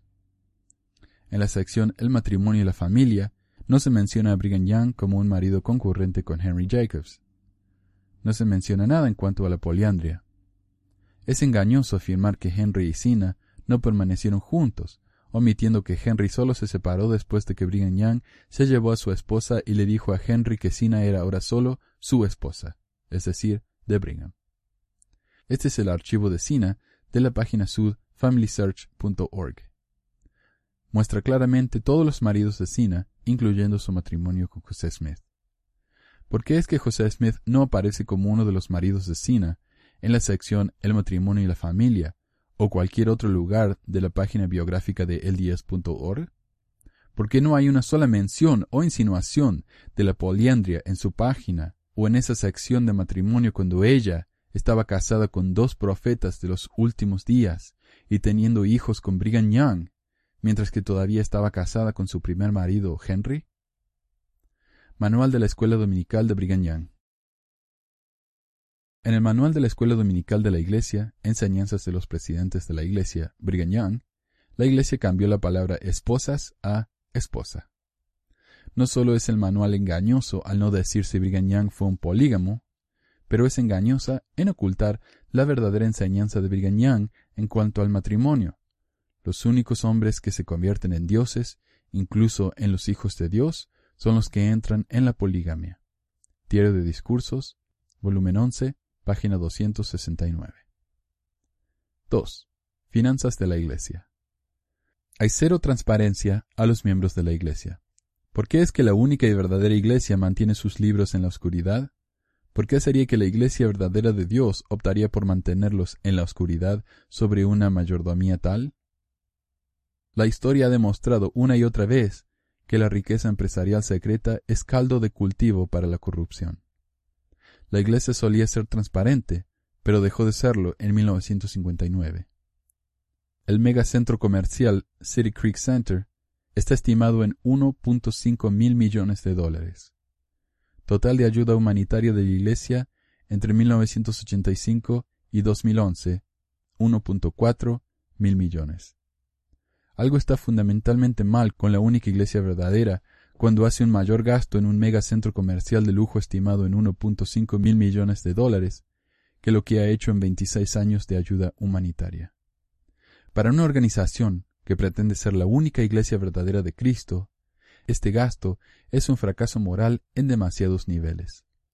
Para una iglesia que pide a sus miembros sacrificar tanto para la construcción de templos, como es el caso de los argentinos que dieron el oro de su trabajo dental a la iglesia para el templo de San Pablo en Brasil, este negocio de los centros comerciales es absolutamente vergonzoso. De todas las cosas que Cristo le diría a su profeta, el profeta compra un centro comercial y dice, vámonos de compras? De la suma total de todo el sufrimiento humano y la pobreza en este planeta, la inspiración que los hermanos sienten para su iglesia es entrar en el negocio de centros comerciales? Hinckley hizo la siguiente declaración deshonesta en una entrevista del 2002 a un periodista alemán. Reportero. En mi país les decimos las iglesias de la gente, los protestantes, los católicos, publican todos sus presupuestos para todo el público. Hinckley. Sí, sí. Reportero. ¿Por qué es esto imposible para su iglesia?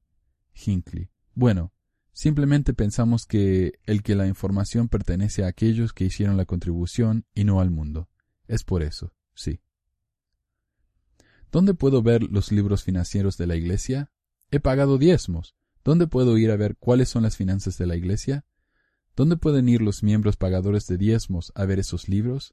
La respuesta, no podemos. Incluso si usted ha hecho las contribuciones, como Hinckley ha dicho anteriormente, a menos que seas una autoridad general o empleado autorizado de la Iglesia de alto nivel en el Departamento de Contabilidad bajo un acuerdo de no divulgación. Usted está fuera de suerte. Hinckley sabía esto, y por alguna razón hizo esa declaración deshonesta. Diezmo. La siguiente cita en la revista Ensign de diciembre del 2012 me parece muy preocupante. Si el pagar el diezmo significa que usted no puede pagar por el agua o la electricidad, pague el diezmo. Si el pagar el diezmo significa que usted no puede pagar la renta, pague el diezmo. Incluso si el pagar el diezmo significa que usted no tendrá suficiente dinero para alimentar a su familia, pague el diezmo. El Señor no le abandonará. ¿Acaso un Dios amable, empático y amoroso realmente pondría a los padres en la horrible posición de tener que elegir entre alimentar a sus hijos o pagar lo poco que tiene a una iglesia dueña de un megacentro comercial de miles de millones de dólares que recibe un estimado de ocho mil millones de dólares en ingresos anuales de diezmo? Bueno, Dios probó a Abraham cuando le pidió que matara a su hijo, y además el Señor cuidará de ellos a través del almacén del obispo. Sí, El mismo Dios que probó a Abraham es también el mismo Dios loco que mató a bebés inocentes y aprobaba el genocidio, la esclavitud y la violación. Además, ¿qué hay de la autosuficiencia? Cuando usted ruega al obispo por comida, cuando usted tenía el dinero para la comida, pero porque siguió los consejos anteriores de la Ensign y dio su dinero de la comida a la iglesia, usted se hace dependiente de la iglesia para el dinero de esa comida. 3. Los nombres de la Iglesia. 1830. La Iglesia de Jesucristo. 1834. La Iglesia de los Santos de los Últimos Días. 1838. La Iglesia de Jesucristo de los Santos de los Últimos Días. Después de decidirse por la Iglesia de Jesucristo el 6 de abril de 1830, José Smith tomó la decisión el 3 de mayo de 1834 de cambiar el nombre de la Iglesia a la Iglesia de los Santos de los Últimos Días. ¿Por qué José quitó el nombre de Jesucristo fuera del mismo nombre de su Iglesia restaurada, la única y verdadera Iglesia sobre la faz de la tierra en la que Cristo es la cabeza? Cuatro años más tarde, el 26 de abril de 1838, el nombre fue cambiado a la Iglesia de Jesucristo de los Santos de los Últimos Días y se ha mantenido desde entonces. ¿Es razonable suponer que Dios cambie periódicamente el nombre de su Iglesia? Si Jesucristo es el personaje central de la religión de Dios en la tierra, y todas las cosas han de hacerse en su nombre, es razonable asumir que Dios daría instrucciones a sus líderes de la Iglesia a abandonar por completo el nombre de Jesucristo de entre el período del 3 de mayo de 1834 y el 26 de abril de 1838? ¿Qué posible razón puede haber para los cambios de nombre? ¿Por qué Cristo instruiría a José nombrar a su iglesia de una forma en 1830, luego cambiarlo en 1834 y luego cambiarlo otra vez en 1838? ¿Por qué el nombre de Cristo fue quitado de la única y verdadera iglesia por cuatro años enteros? ¿Qué dice esto acerca de una iglesia que declara haber sido restaurada y guiada por la revelación moderna? Si el profeta José Smith no podía siquiera dar con el nombre correcto durante ocho años, entonces, ¿en qué otras cosas se equivocó? 4. Antiintelectualismo. Algunas cosas que son verdad no son muy útiles. Boydka Packer dio una charla reveladora a los instructores y profesores del sistema educativo de la Iglesia en un simposio del SEI sobre doctrina y convenios y la historia de la Iglesia el 22 de agosto de 1981, titulado El manto es mucho, mucho mayor que el intelecto. Packer dijo lo siguiente. Hay una tentación para el escritor o el profesor de historia de la Iglesia de querer decir todo, ya sea digno o que promueva la fe o no. Algunas cosas que son verdad no son muy útiles. El hecho de que José haya usado una piedra en un sombrero en lugar de las planchas de oro para traducir el libro de Mormón no es una verdad útil? El hecho de que existan varias versiones conflictivas del relato de la primera visión no es una verdad útil? El hecho de que José estaba involucrado en la poliandria cuando Doctrina y Convenios 132-61 la condena como adulterio no es una verdad útil? Continúa ese historiador o investigador que se complace en señalar las debilidades y flaquezas de los líderes actuales o pasados destruye la fe. Un destructor de la fe, en particular uno de la Iglesia, y más particularmente el que se emplea específicamente para edificar la fe, se pone en grave peligro espiritual. Claro, porque el ser honestos a los miembros acerca de las debilidades y flaquezas de José de casarse en secreto con las esposas de otros hombres mientras negaba y mentía sobre ello a todo el mundo por más de diez años, pueda que destruya la fe. Pero no hay que seguir escondiendo este hecho histórico porque algunas cosas que son verdad no son muy útiles. Lo interesante de esta cita anterior de Packer es que se está enfocando en la historia desde el punto de vista de que un historiador solo está interesado en las debilidades y flaquezas de los líderes actuales y pasados. Los historiadores también están interesados en cosas como la forma en que el libro de Mormón se tradujo o cuántas versiones José dio acerca de la tan importante primera visión, o si el libro de Abraham siquiera se compara con lo que realmente dicen los papiros y facsímiles. Además, es importante en el contexto religioso cuáles eran las debilidades y flaquezas de los líderes del pasado y presente. Si la posición pública de José era que el adulterio y la poligamia eran moralmente incorrectos y condenadas por Dios, ¿qué es lo que dice acerca de él y de su carácter? Que él hizo exactamente esas cosas en la oscuridad mientras le mentía a Emma y a todos los demás al respecto? ¿Cómo es que esto no es una verdad útil? Un ejemplo hipotético relevante. Imagina que el presidente Monson es sorprendido con pornografía infantil en su computadora. Esto es importante, especialmente en luz de su posición actual, su posición social y sus enseñanzas de la moral. El hecho de que un líder lleve un sombrero religioso no quiere decir que están exentos de la historia y el rendir cuentas a los demás. La pregunta no debería ser si se trata de algo que promueve o no la fe, o de no compartir hechos alarmantes, pero que son verdaderos. La pregunta debería ser, ¿es correcto? ¿Es honesto? Criticar a los líderes. Dallin H. Oaks hizo el siguiente comentario desconcertante en el documental Los Mormones de la PBS, en el segundo 51. Está mal criticar a los líderes de la Iglesia, aun cuando la crítica sea cierta investigar materiales no aprobados en el Internet. Elder Quentin L. Cook hizo el siguiente comentario en la conferencia de octubre del 2012. Algunos se han sumergido a sí mismos en materiales de Internet que magnifican, exageran y en algunos casos inventan defectos de los líderes de la Iglesia antiguos. Luego sacan conclusiones erróneas que pueden afectar el testimonio. Cualquiera que haya escogido estas decisiones puede arrepentirse y ser espiritualmente renovado. Elder Dieter Uchtdorf dijo lo siguiente en su discurso para el SEI, que es la verdad.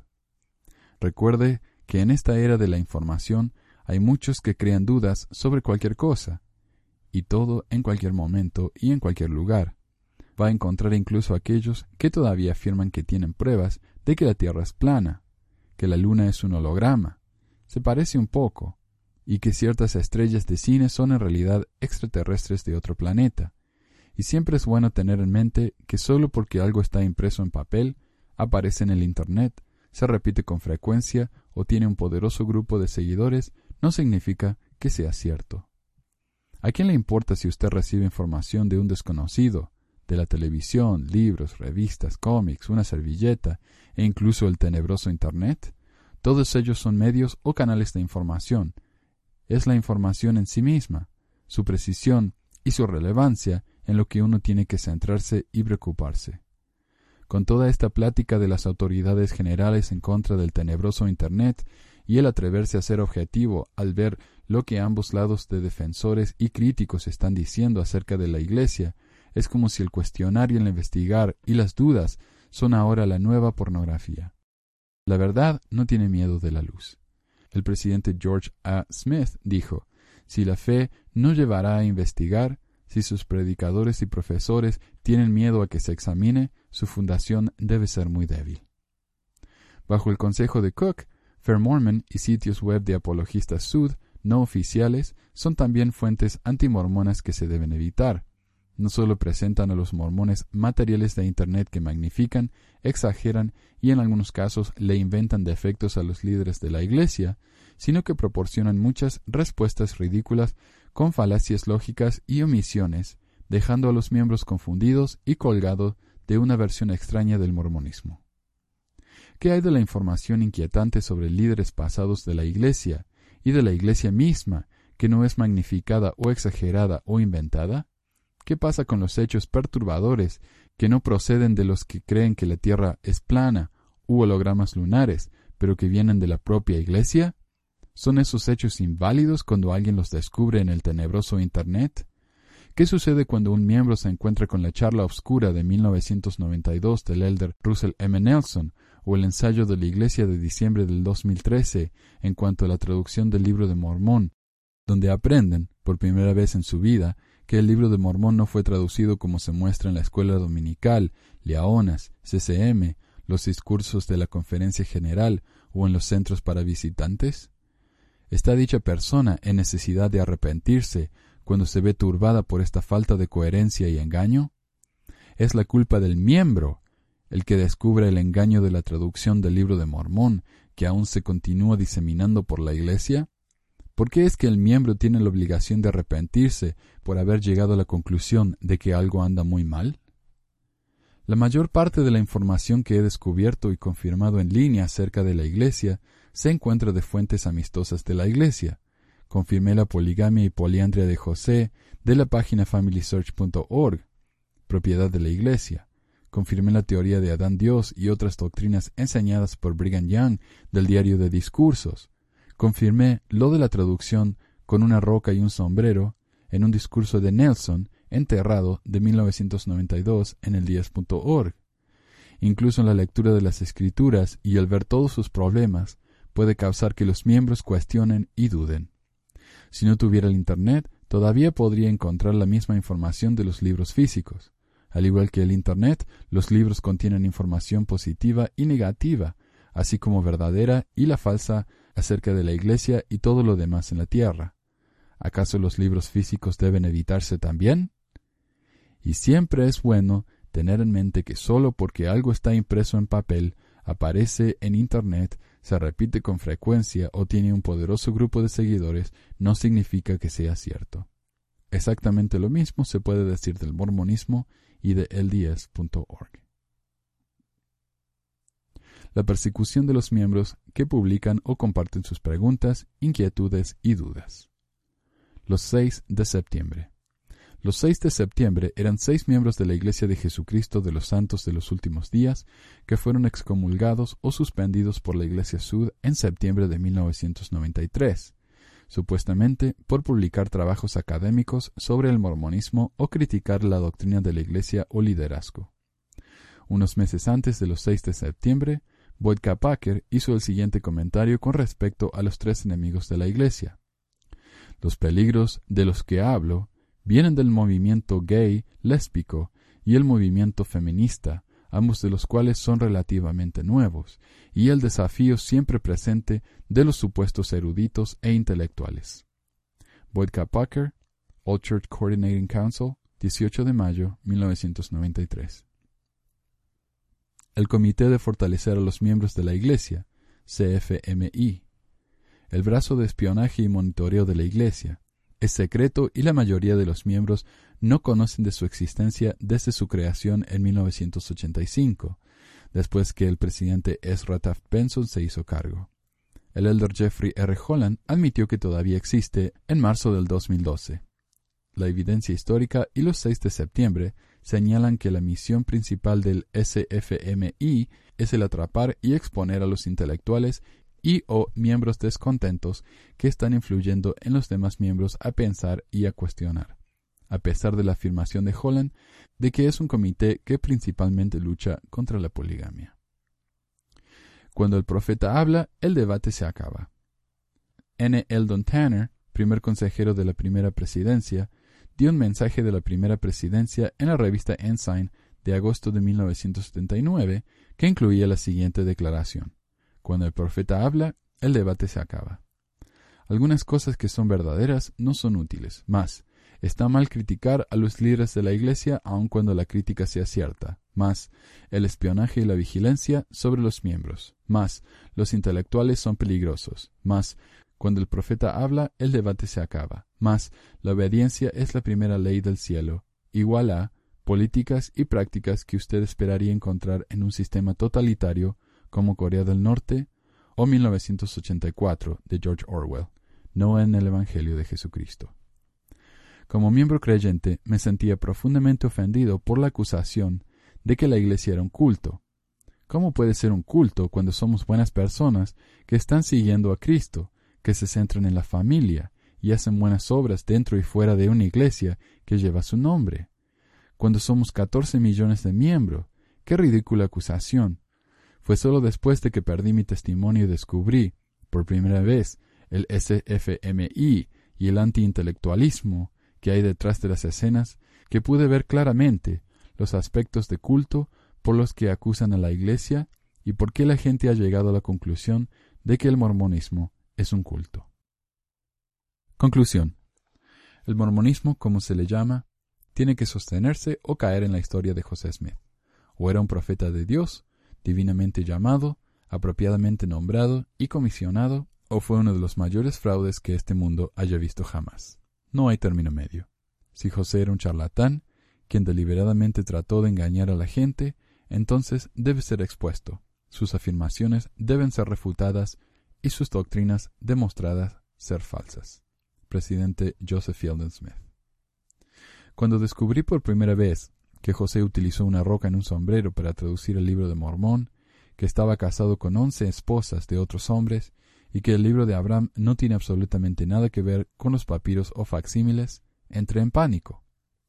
Necesitaba desesperadamente respuestas y las necesitaba hace tres horas. En las primeras fuentes a donde fui en busca de respuestas fueron fuentes oficiales de la Iglesia, como mormon.org y lds.org. No pude encontrarlas. Después fui a Fair Mormon y al Neil A. Maxwell Institute, conocido como FARMS. Fair Mormons y esos apologistas no oficiales han hecho más para destruir mi testimonio que cualquier fuente antimormona jamás podría haberlo hecho. Me pareció que su versión del mormonismo era ajena y extraño al mormonismo de capilla en el que yo crecí asistiendo a la iglesia, seminario, leyendo las escrituras, las conferencias generales, EFY, la misión y la Universidad de Brigham. Sus respuestas no solo contradicen las escrituras y las enseñanzas que aprendí a través del mormonismo correlacionado, son realmente estrafalarias. Me quedé sorprendido al enterarme que según estos apologistas no oficiales, traducir no significa realmente traducir. Los caballos no son realmente los caballos, sino que son tapires. Los carruajes no son realmente carruajes, ya que los tapires no pueden tirar carruajes sin ruedas. El acero no es realmente acero. El cerro de Cumora no está realmente en Nueva York, está posiblemente en Mesoamérica. Los lamanitas no son realmente los antepasados principales de los indios nativos americanos. El matrimonio no es realmente matrimonio. Si son los matrimonios de José, solo son acuerdos espirituales no sexuales. Y los profetas no son realmente profetas. Dicen que los matrimonios de José solo son acuerdos espirituales no sexuales. Y los profetas no son realmente profetas, solo cuando son herejes enseñan la doctrina falsa de hoy. ¿Por qué es que tuve que venir a descubrir todo esto a través del Internet a los 31 años de edad, después de 20 años de alta actividad en la iglesia? Yo no estaba ahí para calentar asientos en la iglesia. He leído las escrituras varias veces. He leído cientos de libros aprobados de la iglesia. Yo fui un misionero muy dedicado, que pidió voluntariamente quedarse más tiempo en el campo misional. Yo estaba muy interesado y dedicado en el Evangelio. ¿Cómo se supone que me debo sentir cuando me entero de todos estos hechos perturbadores a los 31 años de edad? Después de tomar decisiones críticas en mi vida, basada en la confianza y la fe de que la Iglesia me estaba diciendo la verdad completa acerca de sus orígenes y su historia, Después de muchos libros, seminarios, EFY, Tour de la Historia de la Iglesia, La Misión, la Universidad Brigham Young, conferencias generales, escrituras, alféreces y la asistencia regular a la Iglesia? Así que dejando a un lado la conmoción absoluta y el sentimiento de traición, al conocer toda esta información que se ha mantenido oculta y escondida de mí por la Iglesia toda mi vida, ahora se espera que empiece desde cero. De alguna manera se supone que tengo que reconstruir mi testimonio con la información recientemente descubierta, que no solo es extraña y ajena al mormonismo de capilla del que tenía un testimonio, sino que es casi cómica. Ahora se supone que debo creer que José tiene la credibilidad de traducir registros antiguos, cuando el libro de Abraham y las planchas de Kinderhook destruyen esta afirmación, que José tiene el carácter y la integridad para que yo pueda creer en su palabra después de ver su engaño deliberado en ocultar y negar la poligamia y la poliandria durante al menos diez años de su vida adulta? que retrocedió en la historia y reestructuró los eventos de la restauración del sacerdocio arónico y de Melquisedec, como si estuvieran en el libro de mandamientos desde el principio, y se supone que tengo que creer con toda seriedad que es totalmente legítimo que José haya usado una piedra en un sombrero para traducir? a pesar de ser el mismo método exacto que utilizaba para estafar a la gente de su dinero durante sus días de búsqueda de tesoros? A pesar de que esto arruina la historia oficial de que profetas antiguos y Moroni invirtieron todo ese tiempo y esfuerzo en las planchas de oro, las cuales no se utilizaron porque la cara de José estaba enterrada en un sombrero? Se supone que tengo que esconder bajo la alfombra los relatos inconsistentes y contradictorios de la primera visión y creer de todos modos? Se supone que debo creer que estos hombres, que han estado equivocados acerca de tantas cosas importantes y que no han profetizado, visto o revelado mucho en los últimos cerca de 169 años, han de ser sostenidos como profetas videntes y reveladores? Se supone que debo creer que las escrituras tienen credibilidad para apoyar tanta inmoralidad desenfrenada, violencia y el comportamiento despreciable? Cuando dicen que la tierra tiene solo siete mil años de antigüedad y que no había muerte antes de ese tiempo? ¿O que dicen en el libro de Abraham que nuestro Padre Celestial está sentado en un trono con un pene erecto, cuando toda la evidencia señala que en realidad es Min, el dios egipcio pagano del sexo? el libro más correcto sobre toda la tierra, el libro de Mormón, tuvo que pasar por más de cien mil cambios a lo largo de los años? Después de pasar por tantas revisiones, ¿sigue siendo incorrecto? El arca de Noé y el diluvio global son eventos literales, la torre de Babel es un evento literal, el libro de Mormón, que afirma ser un registro antiguo, mientras que contiene errores de traducción únicos a la edición de 1769 de la Biblia del Rey Santiago y cursivas de traductores que escribieron la edición de 1611 de la Biblia del Rey? Debo creer que hay en realidad un Dios polígamo, que dio una revelación, al estilo Warren Jeffs, sobre la poligamia, que José utilizó una licencia pervertida para casarse en secreto con las esposas de otros hombres que aún vivían, que ese Dios realmente amenazaba la vida de José con uno de sus ángeles, con una espada desenvainada, si una mujer embarazada recién casada no aceptaba la propuesta de matrimonio de José? Y así como ese Dios que a veces es esquizofrénico y racista, se supone que tengo que creer en un Dios que estaba en contra de la poligamia antes de estar a favor de la poligamia, pero decidió en 1890 que estaría otra vez en contra de ella? Me han dicho que guarde estos problemas fundamentales en un cajón y que espere hasta que me muera para obtener respuestas, que deje de ver a la Iglesia desde un punto de vista intelectual, cuando la gloria de Dios es la inteligencia ignorarlo todo y solo tener fe. Lo siento, pero la fe es creer y esperar cuando hay poca evidencia a favor o en contra de algo. El delirio es creer cuando hay una plétora de evidencias en contra de algo. Para mí es una locura absoluta el apostar mi vida, mi precioso tiempo, mi dinero, mi corazón y mi mente en una organización que tiene tantos retos problemáticos graves en sus declaraciones fundamentales de verdad. Simplemente hay demasiados problemas. No estamos hablando solo de un problema aquí, estamos hablando de decenas de temas serios que socavan los cimientos mismos de la Iglesia Sud y sus pretensiones de verdad. El año pasado fue el peor año de mi vida. Experimenté traición, pérdida y tristeza como nada que había sentido antes. Haz tú lo justo por más que te cueste, ahora tiene un significado completamente diferente para mí. Desesperadamente busqué respuestas a todos los problemas. Para mí, la respuesta finalmente llegó, pero no era lo que esperaba o deseaba. Como niño parecía tan simple. Cada paso era tan claro. Sacerdocio, misión, pareja, templo. Felizmente iba avanzando. Pero ahora soy un hombre y he crecido. Y dudo la promesa al final del camino. Pues la senda es empinada y un desliz sería fatal ascendiendo con afán, apenas puedo respirar. Oh, entre tanta confusión desenfrenada, ¿dónde está la luz que de pequeño me guiaba? Al llegar a la cima de la oscura montaña, donde el cielo infinito me ha estado esperando, el manantial del firmamento eterno frente a mis ojos es desplegado.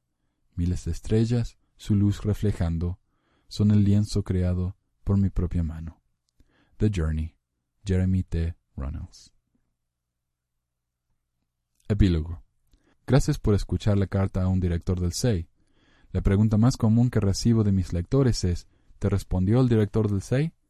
Desafortunadamente, el director del SEI nunca respondió a pesar de haber leído mi muy bien redactada carta y afirmado que me daría una respuesta. Gracias por escucharnos en otra edición de Pesquisas Mormonas. Recuerden de enviar sus comentarios, preguntas y sugerencias a manuel@pesquisasmormonas.com o de unirse a nuestros grupos de Facebook, Google de ver nuestros videos en YouTube o de recibir nuestras actualizaciones en Twitter. El programa puede ser escuchado en nuestro website pesquisasmormones.com, donde también incluimos el texto de los ensayos y las noticias leídas en el programa, o también lo pueden bajar de iTunes o de cualquier otra aplicación de podcast para smartphones. Gracias de nuevo y hasta la próxima.